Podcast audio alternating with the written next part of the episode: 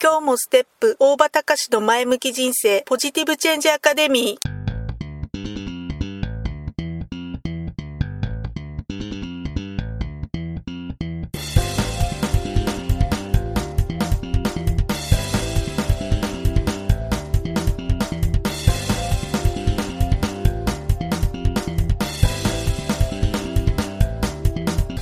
もステップ大場隆の前向き人生ポジティブチェンジアカデミーは開業から20年行政書士として奮闘している大場隆が日々活動している中で感じたことを通して皆様に前向きな変化をお届けする番組です。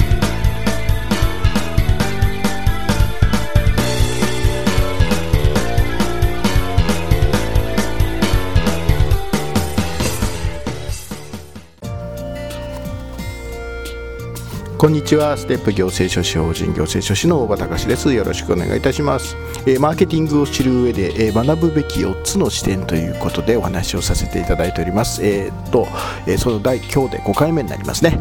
えではその4つの視点の4つ目。USP の考え方ということです、え前回ね USP ユニークセーリングプロポジションということで、え独自の売りもしくは独自の売りの提案ということを意味する用語であるということのご説明をさせていただきました。えしかしね、独自の売りとかね、えー、自分のセールスポイントの提案とか、まあ、そういうような話をすると結構ね多くの方がやりがちなのが、はい、私の独自の売りっていうのは明るく元気な笑顔ですとかねえうちの商品はどこよりも親切で丁寧な対応いたしますとか、えー、一生懸命、えー、サービスをさせていただきますとか、まあ、そういうような発信を、えしてしまいがちではあります。え商品やサービスの提供を行う上では確かに、え以上のね、え笑顔が笑顔が商品ですとかね、えそういうあとどこに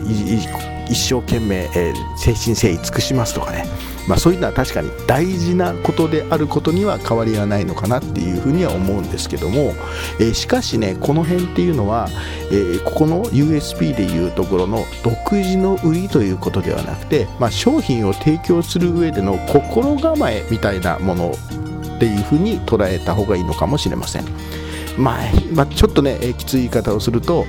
まあ、言ってみればやって当たり前のことなんのなんですよね。えー、商品とか、えー、サービスを、えー、購入するお客様っていうのは、え私たち自身も要はね提供する私たちそのものには実はね何の関心もないんです。何の関心もない、まあ、正直言って、え売る人とか提供する人がどこの誰であろうが正直言ってあまり関心がないんですね。えーどういうことかというとねお客様商品が購入する消費者の方お客様が関心があるのは何が関心があるかっていうと自分の持っている課題が解決するのかどうか自分の持っている課題がどういうふうになに、え解決してもらえるのかそこに、えー、のみ関心があるのであって、え実際にこちらがどこの何者であろうが基本的にはどうでもいいんですね。まあ、ちょっとこういう言い方すると語弊はあるかあるかもしれませんが要するに私た、えー、お客様が私たちに対して関心があるのがきちんと、えー、自分たちのお客様の持っている課題を解決してくれる人なのかどうかっていうところにしか関心がないっていう、まあ、そういったことなんですね。え逆の立場で皆さんが物を購入するサービスの提供を受ける時のことを考えてみましょう。え実際に皆さんが関心があるのはどういうことですか？え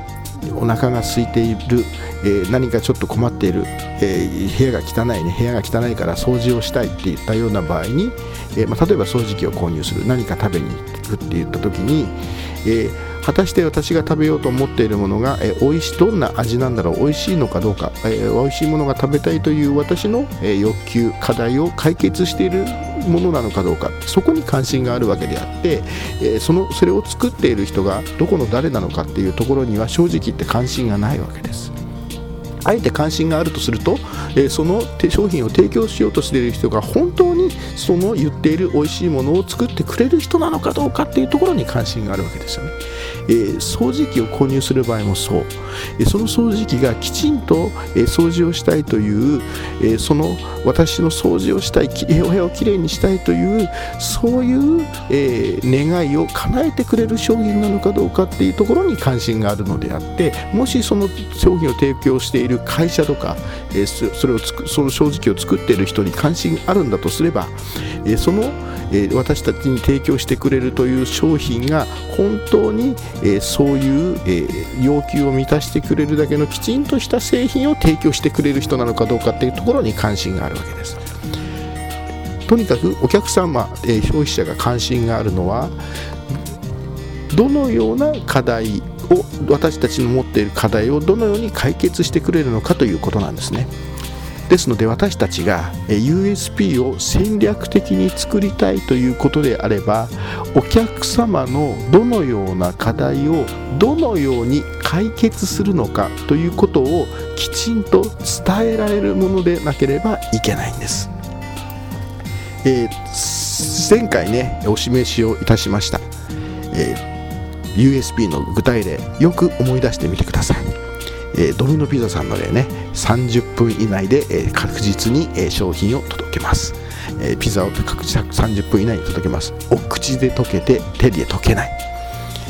えこれは、え皆さん方のどのような課題をどのように解決しているのかということを、えある意味きちんと示している USB だったのかなっていうふうに思えるわけですね、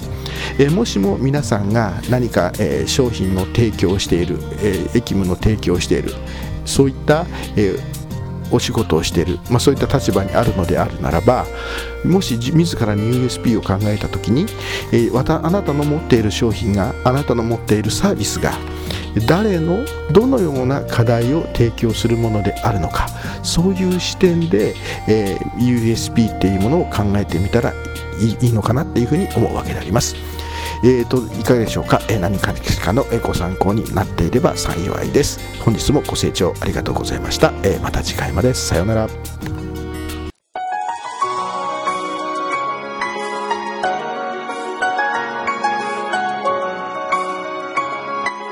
今回の番組はいかがでしたか？あなたのポジティブチェンジにつなげてもらえると嬉しいです。ポジティブチェンジアカデミーでは皆様のご質問を募集しています。